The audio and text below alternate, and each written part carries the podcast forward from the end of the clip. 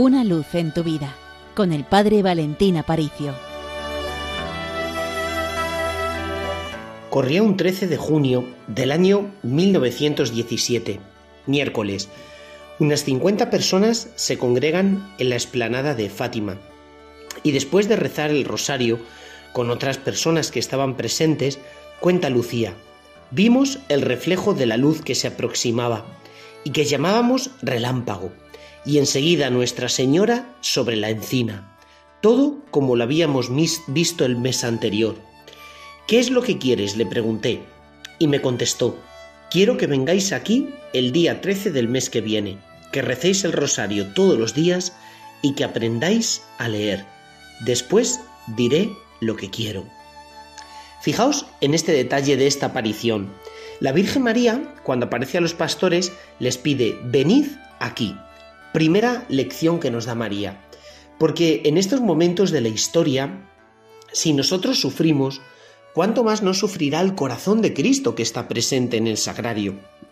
Y ese corazón que sufre pide ser consolado, pide que nosotros reparemos por los pecados del mundo, con nuestro afecto, con nuestro amor. De ahí que la Virgen María lo primero que solicita es la compañía de los niños. Quiero que vengáis aquí y a continuación que recéis el rosario. Esa oración que nos llena de esperanza, que nos llena de fuerza, que nos da toda la energía que el mundo nos está robando. Dice, y que aprendáis a leer. Me parece simpático este detalle porque no es ni más ni menos que lo que los niños estaban haciendo en el colegio. Dicho con otras palabras, María quiere que vivas tu vida cotidiana normal. Es decir, ofrécele a Dios todo aquello que haces a lo largo del día. Tu trabajo, tus tareas de casa, tus deberes en familia, lo que tú haces cada día, pero con un espíritu nuevo, con un espíritu sobrenatural, ofreciéndoselo a Él, elevando las cosas cotidianas a la altura del cielo.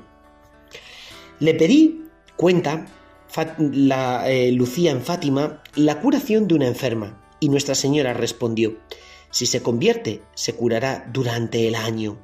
A continuación, Lucía estaba un poquito triste porque intuía que sus primos pronto iban a faltar, y le dice a la Virgen, ¿me quedo aquí solita? pregunté con pena, y ella me contestó, no, hija, ¿sufres mucho por eso?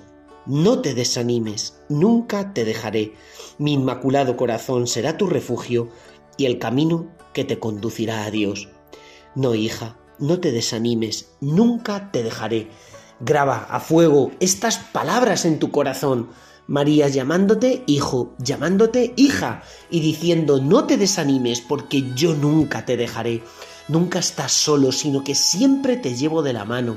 Cuando ves el futuro y te da miedo, cuando tienes sensación de inseguridad, de zozobra, cuando te parece que vas a naufragar, no tengas miedo, porque nunca te dejo solo.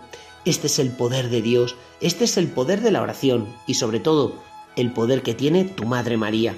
Por eso, agárrate con fuerza a su mano. Pues de parte del Seminario Mayor de Toledo os deseamos un gran mes de mayo y recordad, con los pies en la tierra, pero con el corazón en el cielo. Una luz en tu vida, con el Padre Valentín Aparicio.